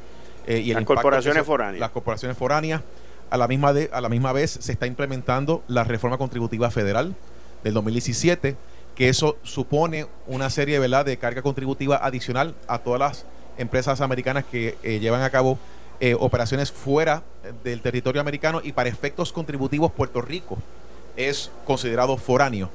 Y encima de eso, pues entonces está el tema de la 154. Así que son muchos temas a la vez. No son lo mismo, pero sí tienen similitudes y hay cosas que sí se entrelazan. Eh, lo cierto es lo siguiente, la, la, realidad es la siguiente, aquí hay 25 empresas aproximadamente en Puerto Rico que pagan el arbitrio de la 154, aproximadamente 25 empresas.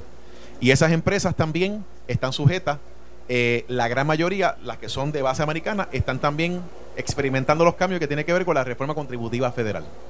Así que estamos trabajando con el Tesoro de los Estados Unidos, estamos conversando con cada una de estas 25 empresas y estamos tratando de, ¿verdad? de poder llegar a un punto en que podamos, eh, vamos a decirlo de esta manera, eh, transicionar de ese esquema contributivo que se recoge cerca de 2 mil millones de dólares, 1.800, 2 mil millones de dólares en el arbitrio de 154 y movernos hacia otro esquema que sea, eh, que lo podamos hacer dentro del nuevo marco regulatorio federal de lo que sería esa reforma que se aprobó en diciembre del 2017. Así que tenemos ese reto, lo estamos implementando entre lo que es la agencia fiscal AFAF, Hacienda en Puerto Rico y el Departamento de Desarrollo Económico y Comercio.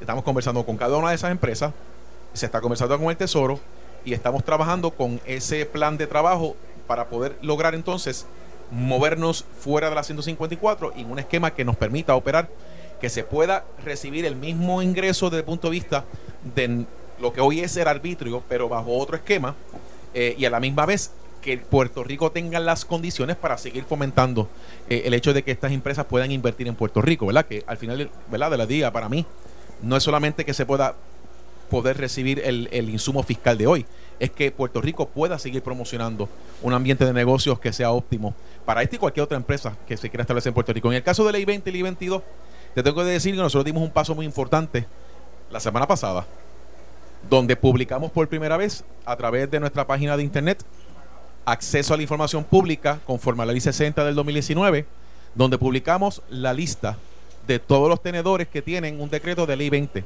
La ley 20 es la de exportación de servicios. Y los tenedores de la ley 22, que son los individuos inversionistas que se han convertido en residentes por vida en Puerto Rico, a cambio ¿verdad? de que tengan que invertir y eso es entonces lo que se le da el, el incentivo en el ingreso pasivo. Por primera vez, eso nunca había sucedido, Quique.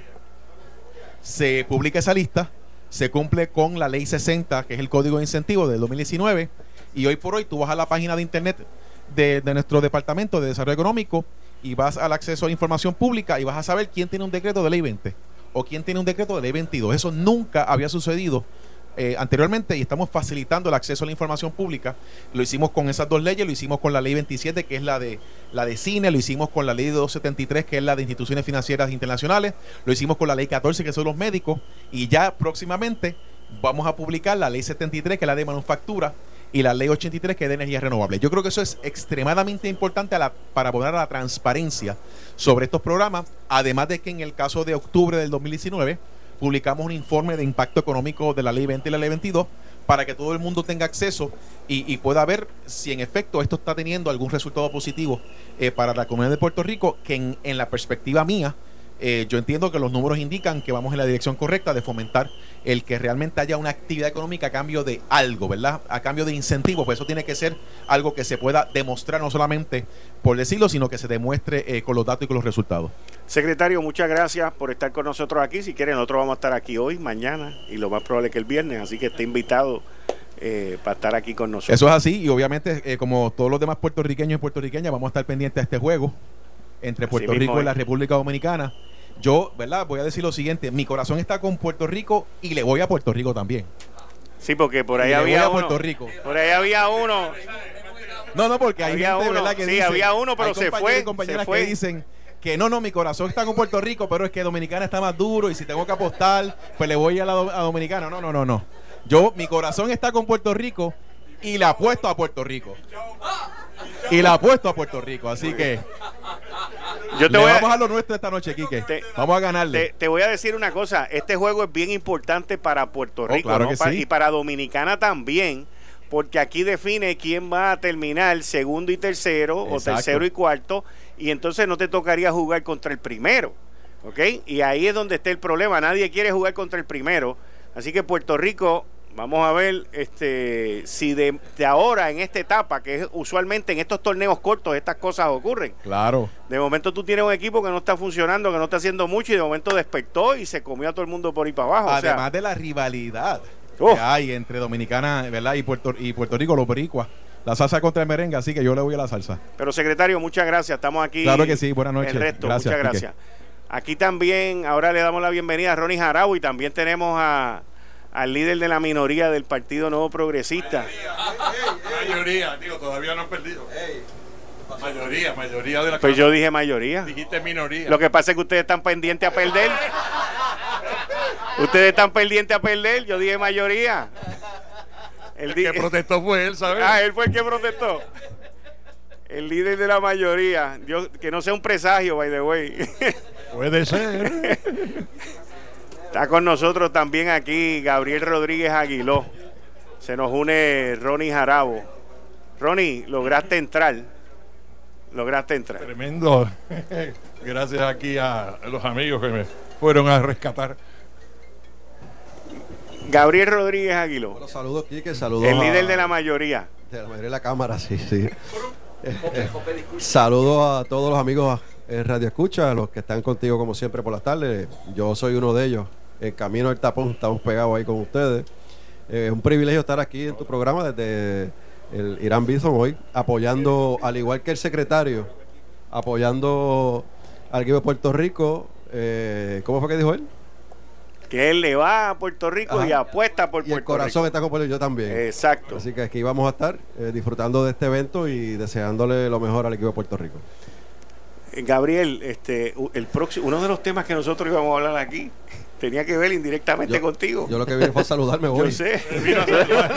Pero el tema, el tema de esta semana ha sido la grabación que le tomaron allá a la gobernadora en una reunión que tú estuviste presente. No, no. Por esas cosas. en esa él no estuvo presente. Ahora, ahora. Por esas cosas de la vida. ¿En serio? No estuve presente en esa, no? en esa reunión que hubo la, el, caucus de la mayoría en Cámara y Senado con la, con, la, con la gobernadora en el Capitolio. Si fue de ahí, de esa reunión, yo no estuve presente. Y si fue la reunión de Fortaleza, que también hubo con la gobernadora, ahí estuvo Tatito y estuvo Batia eh, y varios compañeros. en esa, en esa. Eso no graban, ¿sabes? Eso no graban. Bueno, tan pronto empezaron los regaños me fui. Así que tampoco estuve ahí. Si son esas dos reuniones, soy inocente, soy inocente. Fíjate, porque. Pero Tata Charbonier estaba en la esa reunión. en el salón Leopoldo Figueroa. Ok, o sea que Tata fue la que grabó. No. La que legitimó, la que legitimó. Ah, la, que legitimó la grabación. Fue la que se fajó y estaba allí. Ok. Fíjate, eh, qué bueno, que es bueno eh, el que te haya preguntado y que tú me contestes que tú no habías estado, porque en en, en Chismolandia, Ajá. o sea, por, por allá abajo, Sí. se rumoraba Sí, que tú, pasa- que tú eras uno de los que de los posibles sospechosos en haber grabado, ¿cierto o no, verdad? Sí, no, no, me, me ya Se lo- rumoraba, No, se ya, me lo, rumoraba. ya me lo han anticipado, por Ah. eso yo te lo dije, me- me- tan pronto lo dijiste me empecé a reír. Por donde venía, pero la- el hombre tiene una coartada razonable. no, no, oye, no, no, totalmente. Increíble. Puede tener espías Ah, yo- a mí adentro. me lo pide justicia el teléfono y se lo doy encantado de la vida. Pero la- la- Oye, la- pero Rodríguez Aguiló no solamente tiene una coartada, sino que también él señaló a otros posibles este No, no, bueno, es que yo, bueno, lo que Además, pasa es yo que, que lo conozco tan- por tanto tiempo, sé que cuando él va a pelear, pelea de frente. Sí, no, sí, sí. No, pero por que- debajo de la lo que pasa mesa. es que hubo dos reuniones y aunque el tema de energía eléctrica no se tocó en la reunión de Fortaleza, pero como el audio, yo, yo honestamente, luego de tanta tecnología, lo que hemos visto cómo es la tecnología, yo no, no doy por confiable ninguna grabación, a menos ¿verdad? que se demuestre eh, que ha tenido una custodia y que ciertamente fue una grabación íntegra, porque ahora se presta para mucho, pudo haber sido en cualquier reunión con la gobernadora, ciertamente, así que no, no, no podemos eh, decir que fue la reunión de Leopoldo esa única grabación, pudo haber sido en otras reuniones que ha tenido la gobernadora con los legisladores. Así que ciertamente eh, eso, pues, para mí, yo siempre le pongo el asterisco, ¿no? Eh, Yo no ahora, sé por qué esto me recuerda a mí la Primera Guerra Eh, eh, Mundial. no, no. La guerra entre las trincheras. Sí, así pero, que no, pero lo que pasa es que, pues, quizás me están señalando a mí uno de los posibles te estoy hablando, te sospechosos. estoy hablando en no, no, pero te voy a, está absuelto. Está más Gracias, absuelto que gracias. Ronnie. No, y viniendo de ti, mucho mejor aún. Pero cierta, ciertamente, yo estoy llevando a cabo la investigación sobre el asunto de la respuesta del gobierno ante la emergencia. Y he tocado unos botones sensitivos en la Oh. administración. Muchacho, que se has tocado, Y- has tocado, eh, eh, yo, yo entiendo que has tocado botones, las declaraciones de Fernando Gil enseñar hoy, Sí, que señala el secretario de Estado, Elmer Román, Sí. son devastadoras. Devastadora y más devastadora. Porque él, ¿qué, qué fue lo que Elmer Román declaró esta semana cuando él estuvo allí? Bueno, la semana pasada él declaró La que, semana pasada, que él no estaba a cargo, ¿verdad? que él no estaba a cargo. ¿Verdad que eso fue lo que declaró? Que, no- en- que él estaba representando a la, a la gobernadora en ciertos asuntos, pero que no pero que no estaba al mando. Entonces, que era Carlos Acevedo. Que era Carlos Acevedo. Y hoy dijo Fernando Gil, ¿qué dijo? Todo eh, lo contrario. Que era, que era el señor Roman, Elmer Roman. Pero, pero también nos dijo el viernes pasado la ex secretaria de familia que eh, hubo una funcionaria, directora de ATSEF, la licenciada Quiñones, que estuvo eh, repartiendo unos suministros que están regulados por el gobierno federal, que son en su totalidad comprados con fondos federales, fuera de, la, de, de los pueblos donde se decretó la emergencia. Que Fuera de los pueblos. Sí, que fuera de los pueblos donde se decretó la emergencia original, donde eso iba en contra de, de la reglamentación y la autorización que tenían para hacerlo, y por eso es que la exsecretaria emite una comunicación para una suspensión sumaria, la, mi- la misma que fue, eh, se trató de detener por parte del secretario de la gobernación con un correo electrónico que lo discutimos en la vista pública y que la propia exsecretaria nos dijo a nosotros que ella había hecho, no un referido, pero sí había, tenido una comunicación con el gobierno federal para anticiparle de lo que estaba pasando porque le preocupaba que se lastimara o tuviese un señalamiento la administración de Puerto Rico y la confianza se lastimara aún más de lo que había ocurrido anteriormente. Así que eh, eh, eh, hemos tenido muchos temas sensitivos y pues no, no entiendo por qué pueden pensar que soy yo el que estoy tratando de hacer algo como eso, una grabación. Yo, yo jamás en la vida haría una ¿verdad? Actuaría en esa, en esa dirección. Pero ciertamente esta investigación eh, la estamos llevando a cabo eh, día a día, sin, ¿verdad? sin que se entienda que esto es un, un parón de, un paredón de linchamiento, como dije eh, originalmente. Y le estoy dando espacio a todo el mundo eh, para que los deponentes puedan expresarse y los compañeros puedan preguntar. ¿verdad? Esta investigación no afecta al Partido Nuevo Progresista, no afecta las posibilidades del Partido Nuevo Progresista al darle un foro también al Partido Popular, eh, que no lo había tenido antes, porque el Partido Popular no había tenido un foro como este. Bueno, Quique, lo que pasa es que eh, no- nosotros como administración tenemos que asegurarnos que las cosas se hagan bien. Y si las cosas se hacen bien, eh, ganamos la confianza de la gente. Y ciertamente hay personas que piensan de mi partido que con una investigación como esta podemos eh, limitar las oportunidades de triunfo del Partido No Progresista porque hacerle daño a Wanda, porque piensan que esto es para hacerle daño a Wanda en su primaria, que no es, pero piensan que hacerle daño a, Wanda en su imagen o lo que haya pasado en su, su administración va, va a tener repercusiones en el Partido No Progresista en el proceso de, de la elección de noviembre. Yo pienso lo contrario, yo pienso que si nosotros hacemos las cosas correctamente, señalamos lo que se hizo bien, lo que no se hizo bien y presentamos alternativas y soluciones para corregir lo que no se hizo bien, el pueblo puede tener confianza en que ciertamente hay líderes en nuestro partido que se preocupan por hacer las cosas correctamente. Y yo creo que eso ese es el mejor resultado que podemos tener de esta investigación. De hecho, tengo que decirte aquí que, mira, una de las cosas que encontramos eh, al principio de esta investigación, hay un plan del gobierno para atender las emergencias. Ese plan no contempla de alguna forma ayudar a las familias de los primeros eh, first responders o los primeros respondedores, por decirlo en español. Eh, eh, los empleados, policías, bomberos, manejo de emergencia. Eso siempre ha sido aquí así. Sí, pero salen tienen que salir a atender las emergencias. Eso siempre ha sido y el propio gobierno no mira y dice, espérate, si, si yo tengo un policía que va a hacer, a atender una emergencia. Eso pasó en María. Claro. ¿Ok? Eso pasó en, en todas las emergencias que han habido en Puerto Rico. La policía tiene que trabajar 7 días a la semana, 18 horas ¿Y al día. Familia? Y sus familias que se echaban. Tienen agua, tienen. Pero eso, eso también tiene que ver, y esto no tiene nada que ver con Henry Escalera. Esto tiene que ver con la gente que dirigen esas organizaciones porque no tienen la mentalidad de que, oye, yo tengo que preocuparme por la familia de estos individuos para que estos individuos me sigan rindiendo donde yo los quiero. Claro, y, eso es lo que identificamos ya y que vamos a procurar que se incluya en el plan para que los que salen a responder la emergencia, el mismo gobierno sí se va a asegurar de que los, los, damnificados reciban su, ¿verdad? Reciban sus, eh, ¿verdad? Su, su servicio, ¿no? Del gobierno. Pero las los familiares de los empleados de gobierno que están dando ese servicio también estén bien. Y eso es lo que estamos mirando, eh, ya lo identificamos. Eh, en, el, en, los planes de, de, respuesta que no ha tenido el gobierno de Puerto Rico y queremos que lo tenga ahora en adelante. Gabriel Rodríguez Aguiló, líder de la mayoría PNP, muchas gracias. Gracias, gracias, gracias, Kike. Casi rinde el informe a, disfrutar el juego. Gracias. Casi rinde el informe. No, de que yo estoy preparado, eso es cuestión de firmarlo. De, la decisión ya está tomada. No, no diga eso. no diga eso, que es un presidente de una comisión especial que es muy responsable. Gracias. está haciendo su trabajo. Y acuérdate que yo, yo vi a Ronnie desde que yo era pequeño, yo lo veía a Ronnie. eh, sí, sí, tú. Eh, eh, me cruzaba la, la, calle a mí. presidente y, esas cosas. Los maestros míos de historia me lo enseñaban en la escuela. Así que yo aprendí de esa generación, así que aprendimos lo bueno. Mira, la, la semana pasada estábamos hablando del terremoto moto de 1918. De falta de respeto es esa. y un amigo mutuo que viene para acá ahorita me escribe y me dice, pregúntale a Ronnie cómo se sintió. yo no voy a entrar ahí porque me voy a tener que ir de esta... De Ni mi madre había nacido en ese año. Imagínate. Arabo, cuéntame. Pero Digo, ya que yo no tomé parte en el, la primera parte del programa, ¿verdad? No, no participé, pero estuve escuchando a los dos amigos aquí, estuve escuchando con mucha atención a la futura abogada y, al licenciado Alfredo.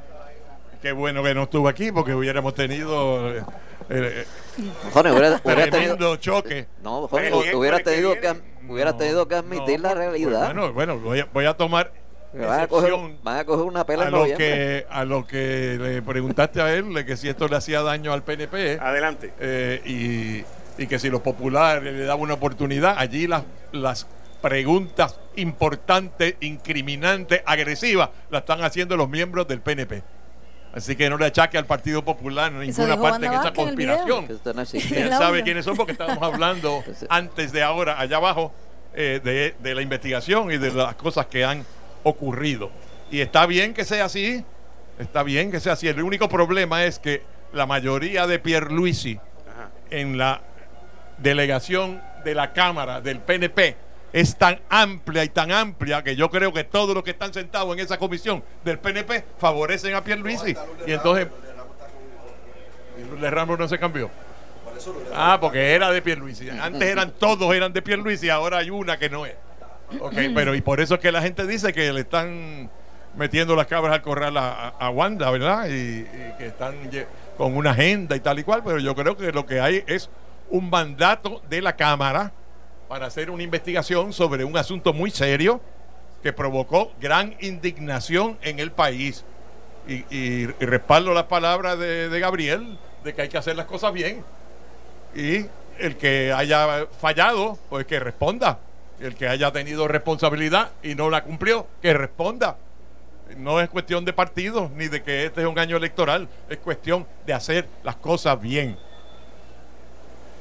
Bueno. Bueno, En eso estamos de acuerdo. ¿estamos de acuerdo en algo? Ah, Sí, María, sí, viste. esto, esto es un buen- una buena primicia. ¿Viste? No, pues, bueno. Lo que Bebo, sí tengo que decir que en el Partido Popular no hay ninguna Nadie no. comunista, como dijeron aquí Bueno, la los encabe- amigos, la haciendo un paralelismo, caramba. dijo. la Tú, tú quieres negar la de realidad de lo que es. Carmen Yulín. No, no, pero Carmen Yulín, allá Carmen Yulín, Carmen Yulín Pero es si Carmen eh, Yulín. pero ella es el popular Partido o no lo Popular es. es el Partido Popular. Pero ella es popular o Y no lo es. claro, pero el Partido Entonces, Popular institucionalmente, allí. que fue lo que tú dijiste, Tiene, tiene una eh, comunista no allí tiene metida. una eh, facción comunista. ¿Está bien? La encabeza ella. Y, y yo creo que ella Mm, tampoco difiero. es comunista. La encabeza ¿Está que no, ¿qué? No lo es. Lo Dios es y el líder. No lo es. Lo no es, es santa y es de mi devoción, pero yo no puedo decir que sea comunista, ¿verdad? Decir que ella. Igual que tú, decir tú- que, tú decir que adoras ella- a Trump, pero no, Decir que ella yo no, no es voy a venir aquí a comunista. decir que es un fascista, No. ¿verdad? Podrá ser decir que narcisista, Carmen- egocéntrico, Decir que Carmen abusador. No es, no es comunista, es decir, es lo mismo que decir No, que, no. que, Que los venezolanos que le gritaron están Pues, muertos. pues, pero para ti, Este, para ti a lo mejor Trump, Es lo mismo que para decir ti que a lo mejor, existe. para ti a lo mejor el amigo Bernie Sanders es socialista porque una vez él se llamó a sí mismo socialista. No, él- él no si tuviera, socialista, él él es social. Es comunista. Ah, Él es comunista también. Ah, No, dicho por él mismo. Bendito sea Dios. Dicho por él Él mismo. no ha dicho eso Sí, jamás. señor. Sí, señor. Él, él dijo que él era 1963. socialista. Por ahí. ¿Qué No, quiere decir que que es socialdemócrata? Es un comunista. Ok, socialdemócrata. Sí, no, así se disfrazan Pero tú todos. tienes una obsesión con los comunistas, muchachos. No, no, Esta rivalidad, esta rivalidad que ustedes están escuchando es la que empieza a las 8 de la noche con Puerto Rico contra Dominicana. igualita, igualita. Yo por mi parte me despido, le doy las gracias. Mañana estaremos aquí también desde el estadio Irán Bithorn, aquí en Análisis 630. Yo estoy aquí de lunes a viernes de 5 a 7. Ya nos vamos. Sí, ya nos Que vamos. viva Trump. Ah, bueno, podíamos seguir ahora. María. wow. Que Dios me los bendiga, que tengan una Esta linda noche tú no duermes con esa votación. De 52 a 48 y decir que. Mañana va a ser mejor que hoy. Regreso mañana a las 5. Esto fue el podcast de Notiuno. Análisis 630 con Enrique Quique Cruz. Dale play a tu podcast favorito a través de Apple Podcasts, Spotify, Google Podcasts, Stitcher y notiuno.com.